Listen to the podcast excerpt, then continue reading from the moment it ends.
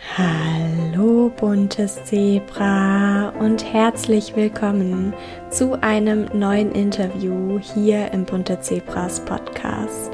Ich freue mich riesig, dass du auch dieses Mal wieder eingeschaltet hast und dass du mir deine Zeit und deine Aufmerksamkeit schenkst, denn ich habe heute einen wunderbaren Interviewgast und zwar ist es die liebe Janina, die ihren eigenen Blog hat und auch auf Instagram unter dem Namen Lebensleichter Bewusstsein für Essstörungen schaffen möchte.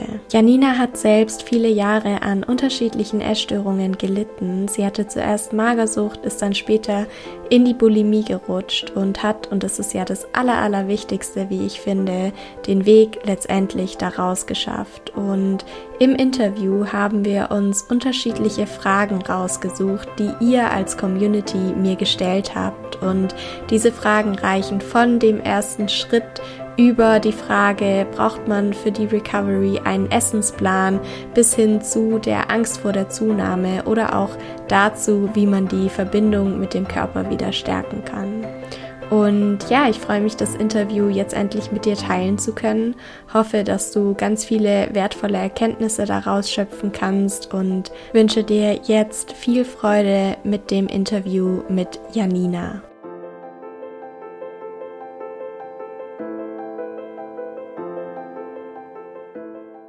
Hallo, liebe Janina. Ich freue mich riesig, dass wir heute die Möglichkeit haben, im Bunte Zebras Podcast zu sprechen, dass du heute hier zu Gast bist und wir uns jetzt endlich auch mal persönlich kennenlernen. Mhm. Wir haben ja gerade eben schon gesagt, dass es immer total lustig ist, wenn man die Menschen so über Instagram quasi kennenlernt und sich dann auch das erste Mal persönlich unterhält. Deswegen, ja, schön, dass du da bist. Herzlich willkommen. Ja, danke, liebe Saskia. Ich freue mich auch total, dass wir ähm, heute endlich mal die Gelegenheit haben, zusammen zu quatschen. Ja, bevor wir jetzt gleich loslegen und so ein kleines ähm, QA starten, möchtest du dich vielleicht einmal für die Zuhörer und Zuhörerinnen vorstellen und so ein bisschen was von dir erzählen? Also, wer bist du überhaupt? Wie alt bist du? Wo kommst du her? Was machst du so? Nimm uns da gerne mal mit. Ja, ich bin, äh, wie du ja gerade schon sagtest, Janina. Ich bin ähm, noch 31 Jahre alt und wohne momentan auch noch in Bremen. Aber wie wir auch gerade schon äh, kurz besprochen haben, geht es für mich bald auf Weltreise und werde dann erstmal keinen Wohnsitz mehr haben. Und ja, uns verbindet letztendlich ja auch so dasselbe Thema. Ähm, ich selbst war auch zwölf Jahre in einer Essstörung, war zuerst in der Magersucht und dann ja die meiste Zeit, ja, fast zehn Jahre in der Bulimie. Mhm. Und ähm, ja, ich habe den Weg letztendlich rausgeschafft und mein Herzensthema ist es jetzt auch, anderen Frauen ähm, ja aus der Essstörung herauszuhelfen. Und ich betreibe den Blog Lebensleichter und äh, darunter findet man mich auch bei Instagram oder auch äh, unter meiner Website, habe einen Podcast und versuche da so vielen Menschen wie möglich zu helfen, um eben auch die Essstörung hinter sich lassen zu können. Super schön. Vielen, vielen Dank fürs Teilen und ja auch super spannend, dass es für dich jetzt bald nochmal auf so eine ganz andere Reise geht. Also ich freue mich da auch schon, wenn du uns auf Instagram so ein bisschen mitnimmst und da einfach ein paar Einblicke teilst. Ich bin super gespannt, was du da nochmal erleben wirst.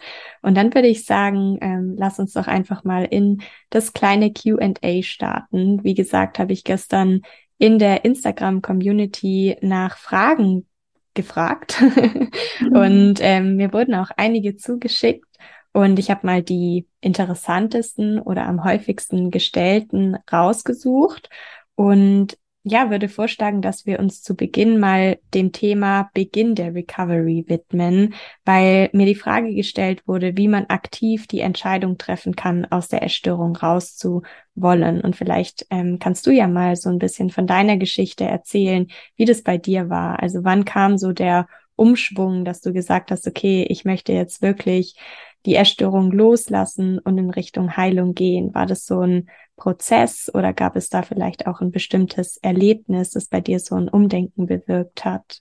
Ja, bei mir war es tatsächlich ein Geschehenes sozusagen. Mhm. Ich hatte ja eines Abends einen Essanfall, einen richtig schlimm letztendlich auch. Und ähm, ja, dann ist letztendlich einiges schiefgelaufen. Ich möchte jetzt nicht so detailliert darauf eingehen. Auf jeden Fall musste ich dann ins Krankenhaus, mhm. operiert werden. Und ja, letztendlich war es so, dass der Arzt zu mir gesagt hat, wenn ich nicht gekommen wäre, wenn ich nicht ins Krankenhaus gekommen wäre, dass ich auch hätte sterben können. Mhm. Und das war so dieser Moment, wo es das erste Mal so richtig Klick gemacht hat, dass ich dachte, okay, ich muss jetzt wirklich was ändern. Und das war dann auch der Moment, wo ich meinem Freund davon erzählt habe. Das erste Mal, weil er dann ja auch mitbekommen hatte, dass ich im Krankenhaus war. Mhm. Und dann fing es quasi an. Also durch das Erlebnis ähm, bin ich in diesen Prozess der Recovery gegangen. Mhm. Davor habe ich das natürlich immer überlegt. Ich wollte auch jeden Tag, wollte ich damit aufhören.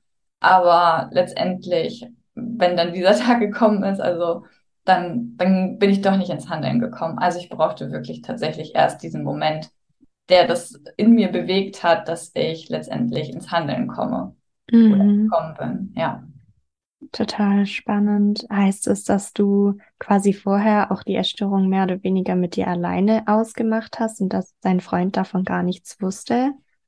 Ja, schon. Also wir waren da auch noch gar nicht so lange zusammen, mhm. ungefähr ein halbes Jahr und dann ist es halt passiert.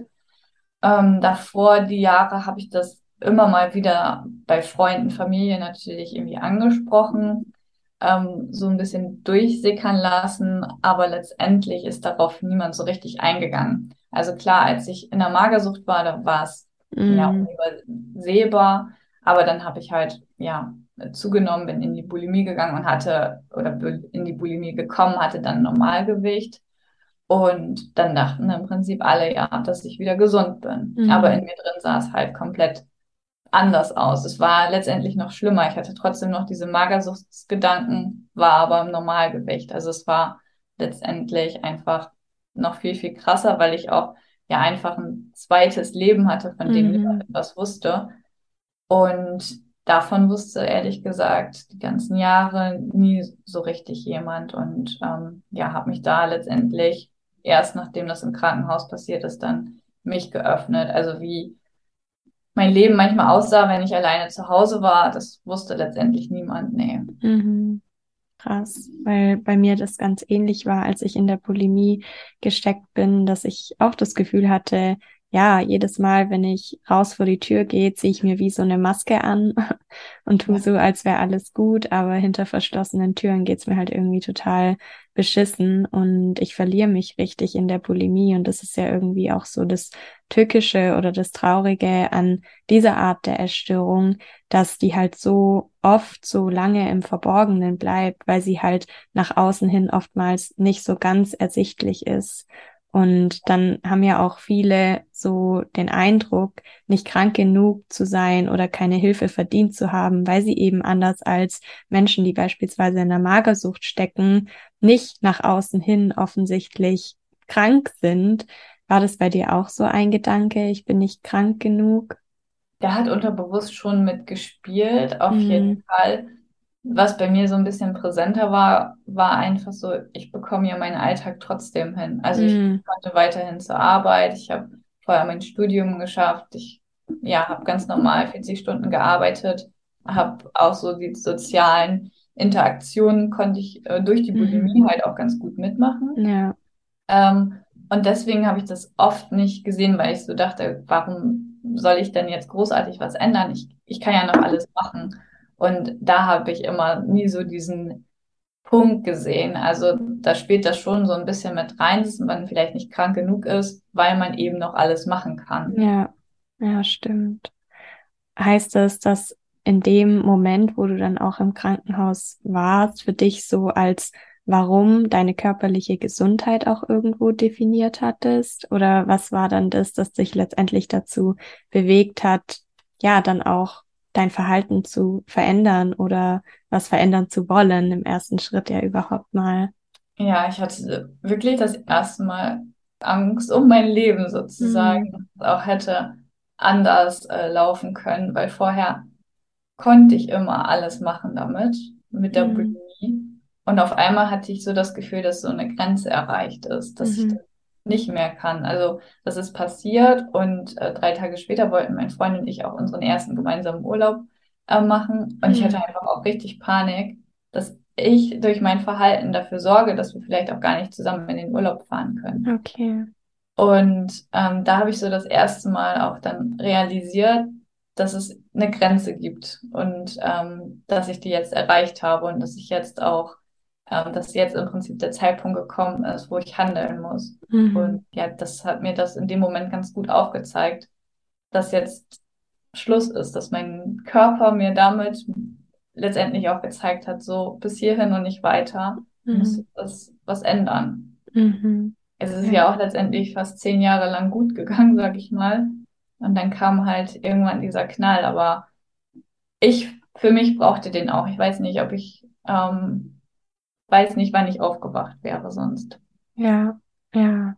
Aber in dem Fall, auch wenn das natürlich damals schlimm war, war es ja irgendwo das Beste, was dir passieren konnte dass es ja. dir dann eben irgendwo auch den Mut und die Kraft gegeben hat, halt für Heilung loszugehen.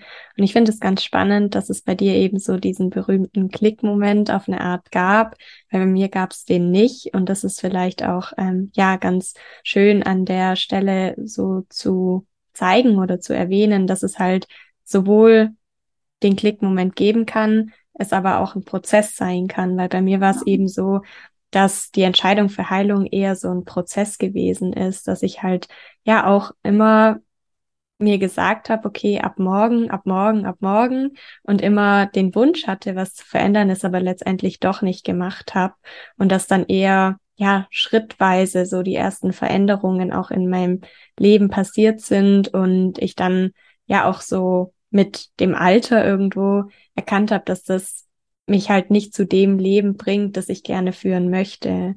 Und so war es dann tatsächlich bei mir eher ein Prozess. Und das ist ja auch schön an der Stelle so zu zeigen, dass es halt kein richtig oder falsch gibt, sondern ja, dass halt viele Wege zur Heilung führen können. Genau. Ja, auf jeden Fall ja auch total schön, dass wir, ja, wie du auch gerade schon sagtest, ne, dass wir sowohl das Beispiel Klickmoment als mhm. auch das Beispiel Prozess haben, dass man zeigen kann, dass es halt wirklich beide Sachen gibt und man nicht unbedingt diesen Klickmoment braucht, sondern dass es halt ja. auch anders möglich ist. Ganz genau. Kannst du dich noch an deine ersten Schritte erinnern, die du dann gegangen bist? Weil mir wurde die Frage gestellt, ob man einen Essplan für die Recovery benötigt. Und das ist ja so eine Frage, die sich vielleicht gerade zum Beginn der Heilung auftut. Also wie war das bei dir? Was waren so deine ersten Schritte? Hattest du einen Essensplan oder was war so das, was du als erstes angegangen bist? Die ersten Schritte, die ich gegangen bin, war, dass ich nach Hilfe gesucht habe, mhm. ähm, dass ich mich bei Therapeuten beworben, kann man ja schon fast letztendlich ja. beworben habe, ob man mich haben will. Ähm, das hat übrigens nicht geklappt. Ähm, und hier in Bremen war so eine OA-Gruppe, also Overeaters Anonymous. Die ist so ausgerichtet, ähnlich wie die anonymen Alkoholiker. Mhm. Und weil ich keine andere Möglichkeit hatte, weil ich wirklich keinen Therapeuten bekommen hatte und für mich eine Klinik nicht in Frage kam, ähm, weil ich eben unbedingt weiterarbeiten wollte, ja, bin ich da dann halt hingegangen. Das war im Prinzip so mein erster Schritt, dass ich in eine äh, Selbsthilfegruppe gegangen bin. Mhm. Und da habe ich das im Prinzip, weil das ja eher Leute waren, die unter ähm, Binges gelitten haben, mhm. da habe ich mitbekommen, dass die auf die Lebensmittel verzichten, die bei ihnen Essanfälle auslösen. Okay. Und da ich ja in der Bulimie war, habe ich somit auch erstmal die Lebensmittel aus meinem Leben sozusagen verbannt, die bei mir auf jeden Fall immer einen Essanfall ausgelöst mhm. haben. Also das waren letztendlich so meine ersten Schritte. Und dann ist es letztendlich so weitergelaufen. Ich habe mir, ähm, dadurch, dass ich ja eben keinen Therapieplatz bekommen habe, habe ich mir dann ähm, Coachings gesucht, habe an Online-Programmen, Workshops etc. mitgemacht. Und irgendwann ein halbes Jahr später habe ich durch Zufall einen Therapeuten empfohlen bekommen. Mhm. Und ja, da bin ich dann hingekommen und mit dem habe ich mich auch super verstanden. Das war dann ähm, wirklich richtig gut. Dann hatte ich so die Kombination aus Therapeuten und Coachings. Und dann bin ich aber auch nicht mehr zur Gruppe gegangen, weil ich irgendwann so dachte, da waren Frauen, die haben 30 Jahre keine Essanfälle mehr gehabt, mhm. aber die haben jeden Tag dasselbe gegessen.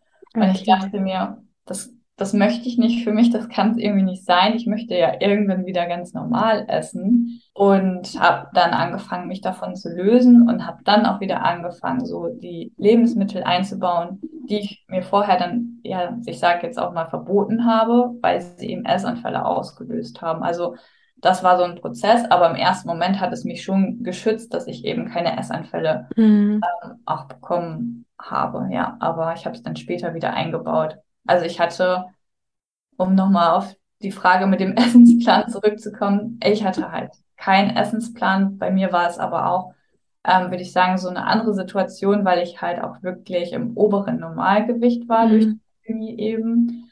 Und ja, Essensplan ist immer, finde ich, schwierig, wenn man aber im Untergewicht ist, ist es auf jeden Fall sinnvoll, regelmäßige Mahlzeiten einzuplanen, damit man, also da hat man einfach noch nicht die Möglichkeit, auf Hunger und Sättigung zu hören. Ja. Und deswegen ist es da schon sinnvoll, ein, eine gewisse Art an Plan zu haben, um auch ausreichend zu essen. Mhm.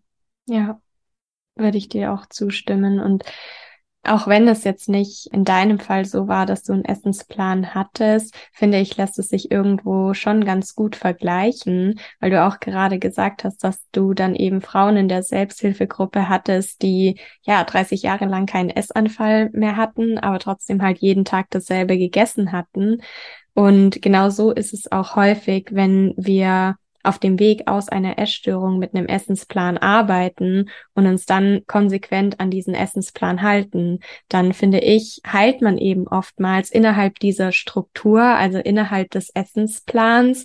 Aber sobald es irgendwie etwas gibt, das über den Essensplan hinausgeht oder das von dem Essensplan abweicht, kommt man halt ins Straucheln. Und deswegen mh, hm, würde ich dir da auch zu 100 Prozent zustimmen, dass es gerade zu Beginn der Heilung super sinnvoll sinnvoll sein kann, einen Essensplan zu haben, der einem so eine grobe Orientierung gibt. Hatte ich zum Beispiel auch, dass ich mich dann auch, wenn ich nicht mehr in der Klinik war, grob an den Essensplan aus der Klinik gehalten habe.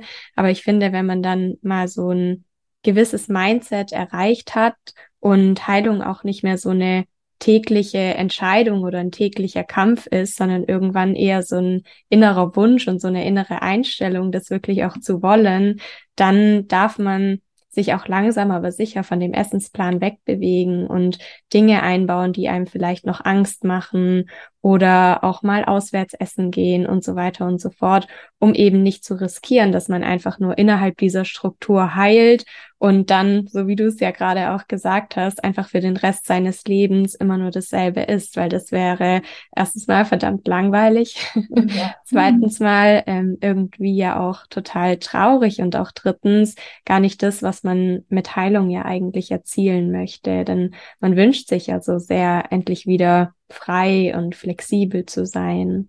Ja, auf jeden Fall. Ich habe das auch bei den Frauen einfach gemerkt. Klar, die waren sicher, dass sie so keinen Essanfall mehr mhm. bekommen haben.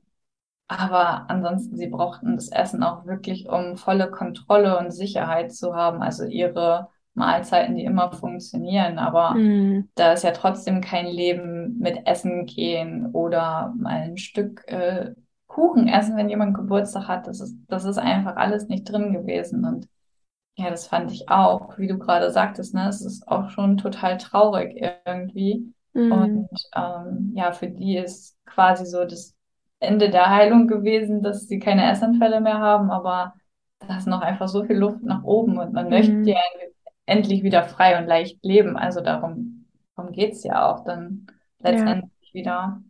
Ganz genau. Und solange man permanent sich an einen Essensplan hält, ja, bleibt eben auch der Food Focus beispielsweise total erhalten. Und vor allen Dingen finde ich, geht man das Thema so sehr symptombehaftet auch an, weil sich so eben immer alles nur um das Essen dreht, darum, wie man beispielsweise einen Essanfall vermeiden kann oder darum, wie man sicherstellen kann, dass man tagsüber genug isst und so weiter und so fort. Dabei wissen wir beide ja inzwischen auch, dass es bei Essstörungen um weit mehr geht als um das Symptom, um das ja. Essen, um den Körper, um das Gewicht und so weiter. Ja, auf jeden Fall.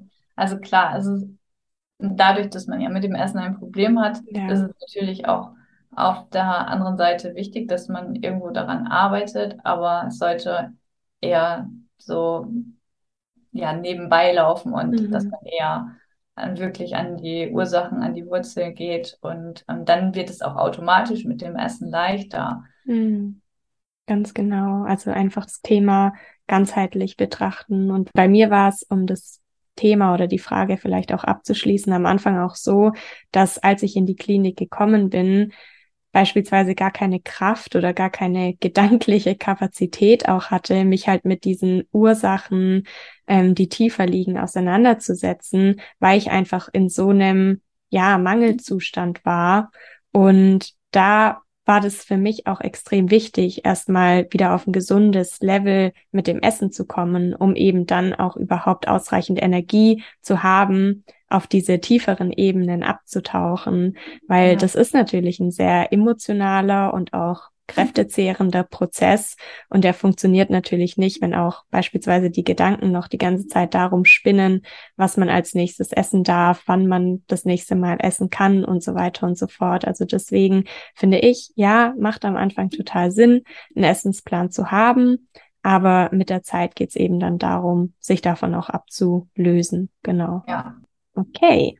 Jetzt hast du gerade auch schon gesagt, dass Heilung bei dir auch ein Prozess war und dass es dann eben so stückchenweise damit anfing, dass du Lebensmittel erstmal weggelassen hast, sie später wieder hinzugenommen hast. Und wie ich ja auch von meinem eigenen Prozess kenne, ist es natürlich ja auch etwas, das nicht so linear verläuft, sondern eher holprig und mal in einem Auf, mal in einem Ab. Und da passt die Frage ganz gut, die mir gestellt wurde wie man immer wieder mit Zuversicht an Heilung glauben kann. Also wie schafft man das, auch wenn es extrem viele schwere Tage gibt? Wie war das bei dir, dass du so kontinuierlich dran geblieben bist, auch wenn es dir teilweise nicht gut damit ging? Ja, eine gute mhm. Frage auf jeden Fall. Es erinnert mich gerade irgendwie schon so an die Zeiten. Ich muss sagen, ähm, dass so die Anfangsphase schon ziemlich hart war. Ich glaube, jedes Wochenende irgendwie nur Nervenzusammenbrüche gehabt und einfach nur geweint. Also es ging wirklich ein paar Stunden. Aber ich wusste auch einfach, dass es kein Zurück mehr gibt. Mhm. Also ich hatte in der Zeit, ähm, als ich mich auch dafür entschieden habe, dass ich das jetzt komplett angehe, hatte ich auch den Kontakt zu meiner Familie erstmal abgebrochen, mhm. weil ich diese Zeit für mich brauchte und komplett ohne irgendeinen Einfluss oder so da rauskommen wollte. Und ich wusste die ganze Zeit, dass ich das auch machen muss, damit ich auch wieder den Kontakt aufnehmen mhm. kann, weil das wollte ich ja natürlich auch wieder. Das war so meine größte Motivation, ja. die mich da so ein bisschen nochmal rausgeholt hat, dass ich mir gesagt habe, okay, du musst da jetzt durch, dann kannst du auch, umso schneller kannst du wieder Kontakt zu deiner Familie aufnehmen. Und ich habe mir immer wieder die Frage gestellt, ähm, was ich tun würde, wenn ich nicht scheitern könnte. Und die Antwort war immer ganz klar, ich würde weitermachen. Mhm. Das waren im Prinzip so die beiden Punkte, die mich immer wieder motiviert haben, die mich immer wieder angespornt haben. Aber ein großer Motivationsfaktor war auch mein Freund. Das muss ich auch ganz klar sagen. Ich weiß nicht, wenn er nicht da gewesen wäre, ähm, ob ich das immer so äh, durchgehalten hätte, aber wirklich immer an meiner Seite, hat mir gut zugeredet, hat mich auch sehr gut reflektiert, mich wiedergespiegelt, auch wenn das natürlich manchmal ähm, schon schmerzhaft war. Aber es hat mir letztendlich wirklich sehr geholfen und ähm, ja, wusste auch letztendlich, dass ja, wenn es auch doof klingt, aber wenn ich ihn auch nicht verlieren möchte, dann mm. muss ich mich auch darum kümmern, weil sonst hätte ich mich ja letztendlich auch immer für die Essstörung entschieden. Mhm. Ich wollte mich ja gar nicht mehr für die Essstörung entscheiden, sondern ich wollte mich für mein Leben entscheiden. Und damit gehörte es dazu, dass ich wieder Kontakt zu meiner Familie habe, mhm. dass mein Freund und ich, ja, ich sage jetzt mal, normales Leben führen können. Sondern es war immer die Essstörung vorher präsent. Es ist nun mal so. Und ähm, das wollte ich einfach nicht mehr. Und das waren schon so diese Faktoren, die mich in den dunklen Zeiten immer wieder motiviert haben. Hm. Ja, richtig schön. Also ich glaube, zusammenfassend kann man so sagen, dass es einfach ganz wichtig ist, ein großes und starkes Warum zu haben, oder? Ja, auf jeden Fall. Ja, sehe ich auch so. Also bei mir war das tatsächlich ganz genauso, dass ich auch einfach im Hinterkopf dann irgendwann hatte, warum ich diesen Weg gehen möchte. Und am Anfang war das so, dass diese Gründe oder diese Warums auch eher im Außen lagen. Also bei mir war auch mein Freund ein ganz großer Motivator, aber auch einfach meine Familie oder auch der Beruf, also alles so Dinge, die eher im Außen lagen. Und es war aber auch total okay, erstmal für die Dinge im Außen loszugehen. Und als ich dann aber mit der Zeit auch gemerkt habe, hey, mir geht's tatsächlich besser, wenn ich einen Fuß vor den anderen setze und mehr und mehr heile, ja, je mehr kam auch dieser Wunsch nach Heilung aus meinem Innen. Also, dass ich einfach erkannt habe, ich möchte das auch für mich, einfach weil ich mir ein erfülltes und glückliches, befreites Leben wünsche. Und das war super schön und zeigt auch nochmal, dass es einfach ganz wichtig ist, auch erstmal loszugehen, finde ich. Weil viele glauben, okay, bevor ich losgehe, muss ich schon alles wissen, ich muss schon alles kennen, ich muss ähm, wissen, warum es sich lohnt, den Weg aus der Erstörung zu gehen, was am Ende quasi auf mich mhm. wartet. Mhm. Aber bei mir war das eben auch so, dass erst im Losgehen und im Prozess dann eins nach dem anderen an die Oberfläche gekommen ist, wo ich erkannt habe, ach krass, dafür lohnt es sich, dafür lohnt es sich und so weiter und so fort. Und das hat mir dann den Weg auch extrem erleichtert. Also es war dann auch irgendwie so die Erfahrung, würde ich mal sagen. Ja, ja genau, das hast du äh, voll schön gesagt. Und das ist auch wieder so dieses Ding mit ja, Menschen, die in der Essstörung sind, brauchen immer dieses Maß an Sicherheit. Mhm. Sicherheit zu wissen, was passiert, wenn ich den nächsten Schritt gehe, wollen immer ganz ja. viele wissen. Aber wie du gerade gesagt hattest, das ergibt sich erst im Prozess und wenn man losgegangen ist, was einem das eigentlich alles ähm, für Vorteile bringt. Mhm. Ja, und da fand ich auch die Frage, die du dir gestellt hast, halt super schön, nämlich die Frage, was würde ich tun, wenn ich wüsste, ich könnte niemals scheitern? Und so eine ähnliche Frage habe ich mir auch gestellt. Bei mir war es die Frage, was ich in meinem Leben haben könnte oder was ich in mein Leben ziehen kann, wenn ich keine Angst hätte, wenn ich vollkommen befreit von meiner Angst wäre. Und natürlich ist es erstmal so ein Wenn-Dann-Szenario, aber es hilft einem einfach total erstmal so diesen Raum auch zu schaffen, der so Platz hat für Kreativität und Inspiration, sich erstmal auch da reinzufühlen, was überhaupt möglich wäre. Weil ich finde, wenn man mit der Essstörung lebt über Jahre hinweg, dann ist man auch so engstirnig irgendwann, dass man einfach gar nicht mehr wahrnimmt, was um einen herum eigentlich alles passiert und was um einen herum eigentlich alles Schönes ist. Genau. Ja. Das stimmt, auf jeden Fall. Eine Frage, die mir auch mit am häufigsten gestellt wurde und die da auch sehr gut dazu passt, so zu dem ganzen Thema mit der Angst, das waren Fragen zur Angst vor der Zunahme. und ich mhm. denke mal, du ähm, wirst es auch von deinem Account kennen, dass egal wie oft man darüber spricht, mhm. man kann gar nicht genug darüber sprechen, weil das einfach bei vielen so ein präsentes Thema ist und ich verstehe es auch. Aber deswegen wäre mal meine Frage an dich, wie du denn mit der Angst vor der Zunahme umgegangen bist. Also du hattest ja gesagt, dass du erst in der Magersucht warst und später in der Bulimie. Vielleicht kannst du das auch so ein bisschen abgrenzen voneinander. Ja, also als ich in der Magersucht war, ähm, hatte ich irgendwann so einen gewissen Punkt, wo ich, ähm, also da wurde mir auch im Prinzip so die Pistole auf die Brust gesetzt mhm. und gesagt, okay, wenn du so und so viel Kilo nur noch wiegst, dann musst du in die Klinik. Und das wollte ich nicht. Und dann habe ich angefangen zu essen.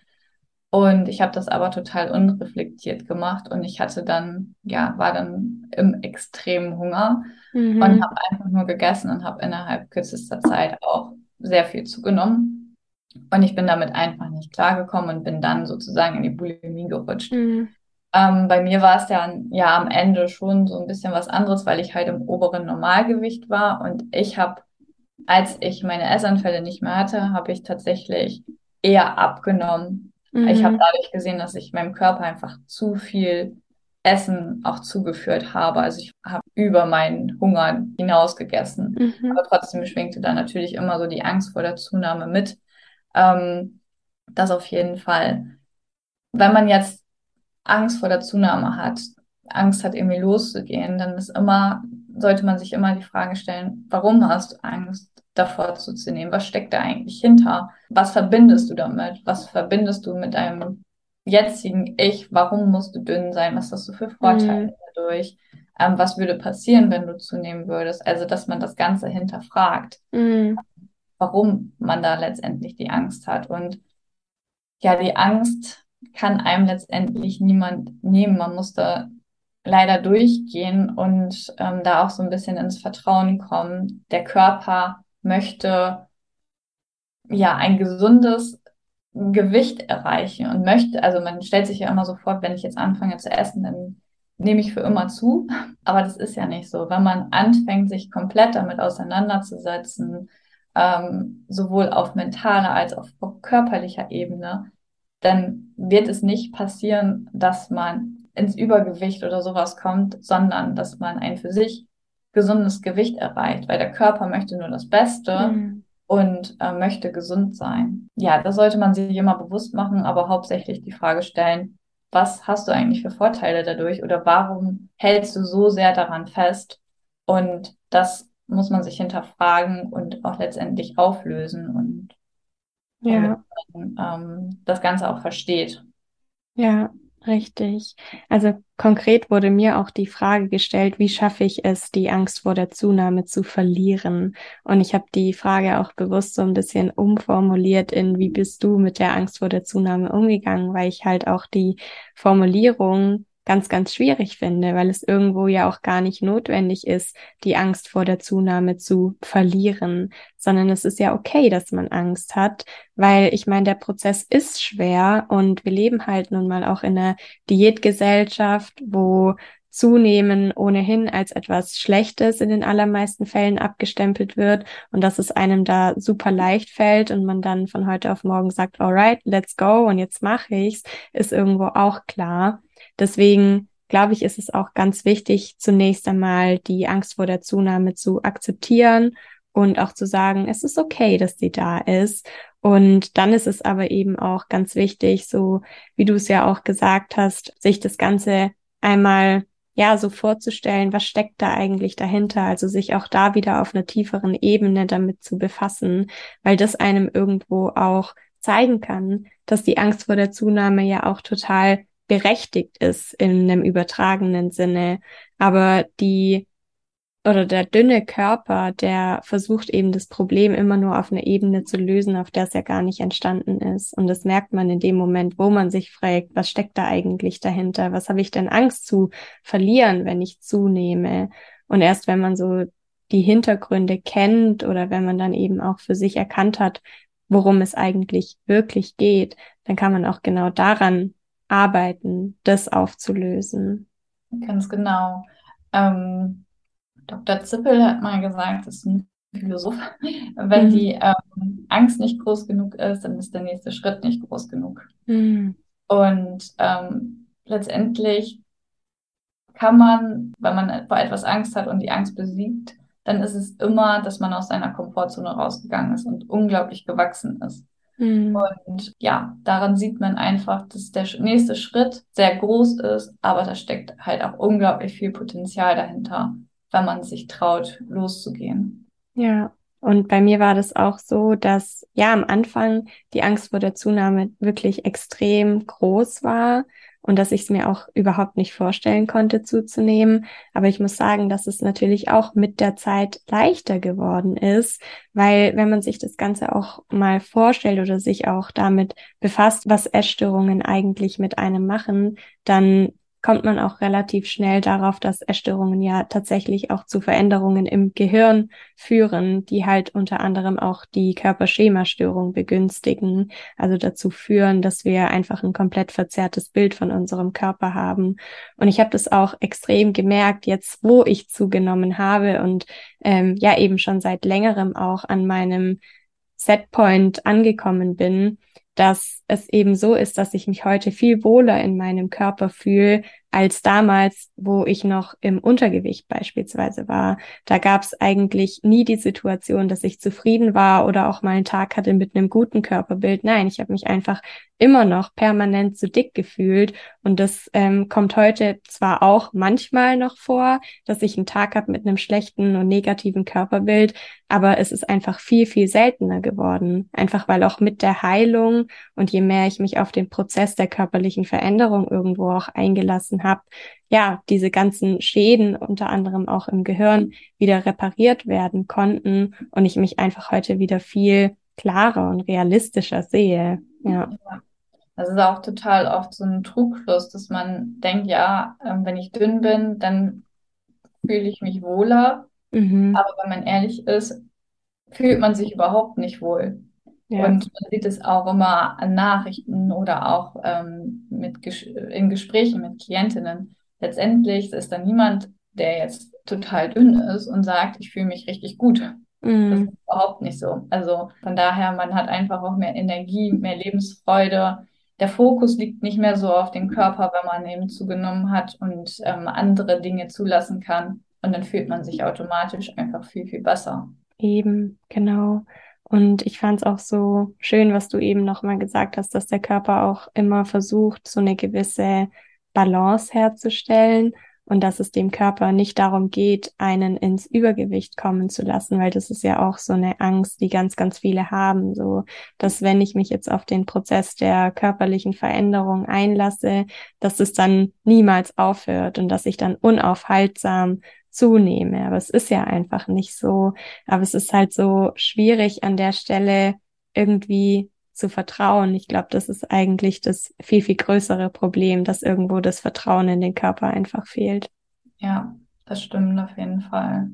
Wie war das denn bei dir? Also, ich sag mal, so hinsichtlich ähm, Verbindung zum Körper und ja auch überhaupt wieder Dankbarkeit beispielsweise dem Körper gegenüber aufzubauen. Hattest du da so bestimmte hm, Techniken oder hast du so bestimmte Dinge wie Yoga gemacht, um einfach auch deinem Körper auf eine Art wieder näher zu kommen? Mhm. Yoga habe ich irgendwie erst später in mein Leben gelassen. Da war ich schon auf jeden Fall bestimmt ein halbes Jahr oder so schon ähm, auf dem Heilungsweg. Mhm. Bei mir war es tatsächlich so die Meditation, die mich ähm, mhm. näher zu mir gebracht hat. Das habe ich auch sehr intensiv mit meinem Therapeuten damals gemacht. Also der hat mich so ein bisschen in die Meditation eingeführt. Wir haben immer sehr viel meditiert zusammen. Mhm. Und da bin ich mir immer total nahe gekommen. Ähm, das war auf jeden Fall so das Tool, was mir sehr geholfen hat. Schön. Und was ich auch seit, ja, keine Ahnung, wie lange, seit drei Jahren oder so, ähm, schreibe ich jeden Tag, ich mache es immer noch, ähm, Dankbarkeit auf und meine Erfolge. Und da mhm. beziehe ich jeden Tag auch meinen Körper mit ein, wofür ich meinen Körper dankbar bin und auch die Erfolge, die ich letztendlich an dem Tag ähm, gehabt habe. Denn auch wenn man das Gefühl hat, der Tag war irgendwie blöd und alles lief nicht gut für einen. Ähm, ich finde es immer sehr schön, trotzdem das Positive daraus zu ziehen. Mhm. Und das hat mir schon geholfen, mich auch ähm, ja, näher zu mir zu bringen. Äh, Yoga kam ja, wie ich gerade schon sagte, so ein bisschen später erst ähm, in mein Leben. Aber auch da, das hat mir auch natürlich ähm, geholfen, um da einfach nochmal eine andere Verbindung auch zu mir zu bekommen. Mhm. Ja. Schön. Ja, tatsächlich sage ich auch so oft, dass es manchmal einfach hilft, Gedanken aufzuschreiben. Ich habe vor kurzem kam mir irgendwie das Bild auch von so einer Einkaufsliste, dass wenn wir uns zum Beispiel keine Einkaufsliste schreiben, dass wir dann auch permanent im Kopf haben, okay, ich muss Bananen kaufen, Brot kaufen, Eier kaufen und das müssen wir uns in einer Tour sagen, es ist ständig in unserem Kopf, anstatt dass wir es einfach aufschreiben, dann hätten wir es und müssten nicht die ganze Zeit drüber nachdenken. Und ähnlich ist es ja mit, ja, auch Gedanken, die zum Beispiel sich mit Ängsten beschäftigen oder mit Gedanken, die sich um den Heilungsweg drehen, dass solange wir wir ja uns das nicht irgendwie verschriftlichen, dass wir es permanent im Kopf haben und immer und immer und immer wieder drüber nachdenken und schreiben hilft an der Stelle einfach auch wie so einen roten Faden da manchmal reinzubringen oder halt zumindest einfach auch so einen gedanklichen Punkt setzen zu können. Deswegen nutze ich das total gerne auch als Tool bis heute und auch Meditation finde ich super schön, dass du da den Zugang für dich gefunden hast. Viele tun sich ja damit schwer, gerade weil sie auch Angst haben, irgendwas falsch zu machen oder weil sie irgendwie nicht an so einen Punkt kommen, wo sie sagen, okay, ich bin jetzt in so einem meditativen Zustand und denke tatsächlich mal an gar nichts mehr. Hast du da irgendwie so Tipps, wie man mit solchen Ängsten umgehen kann? Einfach nicht so viel nachdenken mhm. und einfach äh, machen. Und dieser Punkt, dass man mal an nichts denkt, das ist super schwierig. Also man muss einfach üben, damit umzugehen, dass auch Gedanken kommen dürfen, dass man äh, versucht, sich dann wieder auf die Atmung zu, zu, konzentrieren. Also, dass da Gedanken aufkommen, finde ich auch gar nicht so schlimm. Man kann da auch ganz gut mit arbeiten. Mhm. Weil wenn man merkt, okay, es kommt immer wieder vielleicht auch derselbe Gedanke auf, dann sollte man da vielleicht einfach auch mal genauer hinschauen, was der einem eigentlich sagen möchte. Und ja.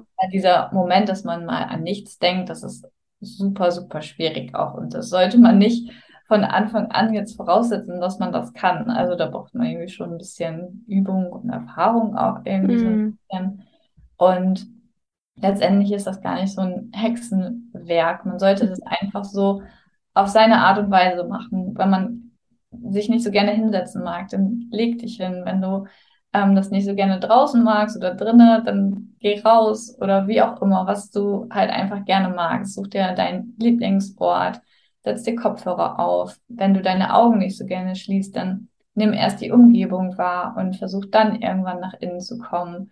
Wenn es dir generell total schwer fällt, da überhaupt reinzukommen, dann stell dir erstmal einen Timer mit einer Minute und dann steigere es von Woche zu Woche. Mhm. Also setz nicht immer direkt voraus, dass es direkt perfekt sein muss. Das muss es überhaupt nicht, ähm, sondern fang einfach in deinem Tempo ganz langsam an. Ich habe auch ein paar Mädels im Coaching zum Beispiel, denen fällt es total schwer, mit sich allein in Ruhe zu sein. Mhm. Da wir wirklich dann mit einer Minute an und ähm, das ist manchmal dann schon schwer auszuhalten, aber je öfter man das macht, desto leichter wird es halt und dann kann man auch nach einer Woche schon auf zwei Minuten gehen. Also ja, jeder sollte da sein Tempo gehen und ähm, das machen, was gut, sich gut für ihn anfühlt. Und wenn es erst eine geführte Meditation ist, dann ist es halt ja auch voll in Ordnung. Und mhm. ja. Ja, total wertvolle und auch hilfreiche Tipps und eigentlich so schön auch auf den Heilungsweg übertragbar, dass es halt nicht von Anfang an perfekt sein muss, dass es auch okay ist, wenn man das Gefühl hat, irgendetwas falsch zu machen, aber dass man an sich eigentlich gar nichts falsch machen kann, weil irgendwo ja auch jeder Weg unterschiedlich ist und was für den einen richtig ist, muss für den anderen nicht auch richtig sein. Und deswegen, ähm, ja, ist das super schön, das vielleicht auch in der Meditation zu üben, einfach die Dinge auch mal sein zu lassen, die Dinge zu akzeptieren und anzunehmen, was gerade da ist, was gerade da sein möchte.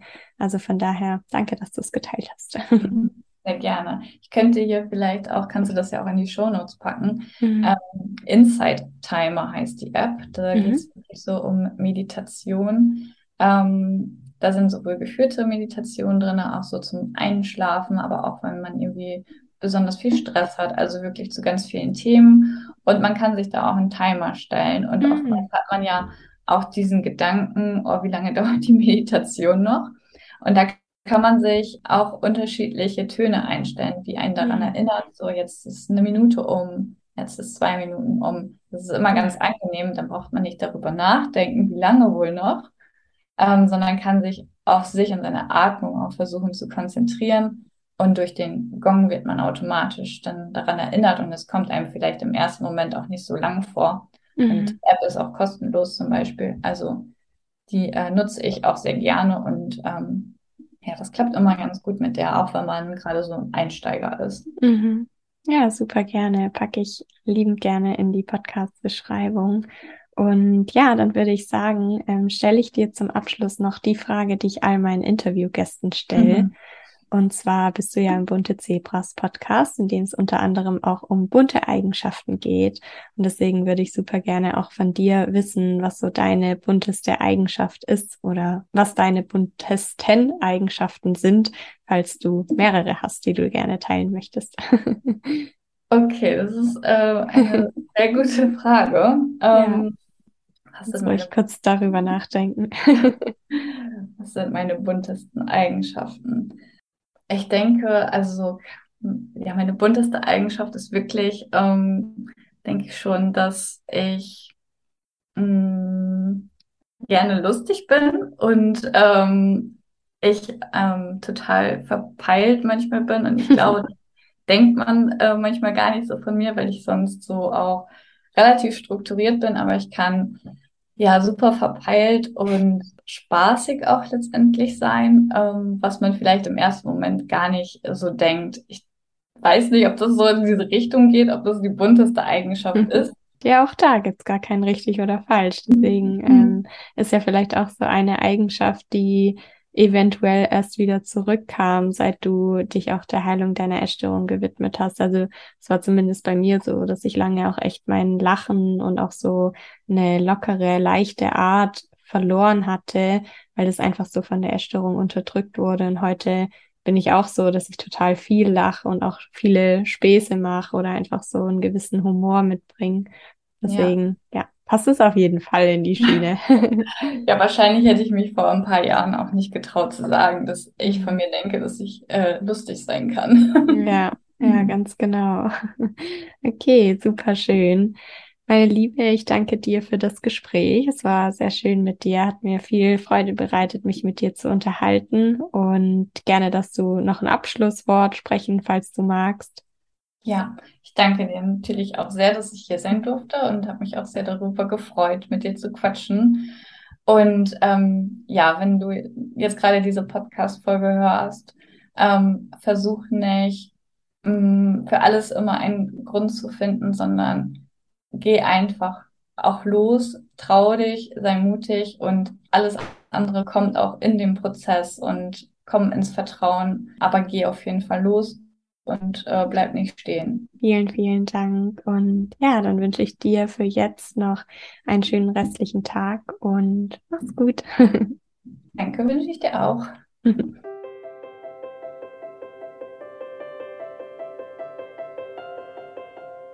Schau gerne bei Janina auf Instagram und auf ihrem Blog vorbei, wenn dir diese Podcast-Folge gefallen hat. Dort findest du noch mehr Inspiration und Motivation für deinen Weg aus der Essstörung. Und super cool ist auch, dass ich Janina nicht nur als Gast in meinem Podcast hatte, sondern dass auch ich als Gast in ihrem Podcast sein durfte. Und wenn du mir auf Instagram folgst, dann wirst du zeitnah Bescheid bekommen, wenn die Folge mit mir im Lebensleichter Podcast online gegangen ist. Und den Link zum Lebensleichter Podcast, also zu Janinas Podcast, findest du schon mal hier in den Show Notes. Und im Gespräch im Lebensleichter Podcast haben Janina und ich dann über die Themen Weiblichkeit und auch über Gefühle gesprochen. Also super spannend. Du kannst dich darauf freuen. Stay tuned. Und ja, ich würde mich freuen, wenn du mir nach dieser Folge ein Feedback gibst. Wie hat sie dir gefallen? Was nimmst du dir daraus mit? Und lass meinen Podcast doch super gerne auch eine positive Bewertung da und du hilfst mir auch, wenn du meinem Podcast folgst. Ich sage dir, sei bunt oder bleibe bunt, wünsche dir einen schönen Tag, Abend, Morgen, wann und wo auch immer du diese Folge gerade hörst. Und ja, alles Liebe, deine Saskia.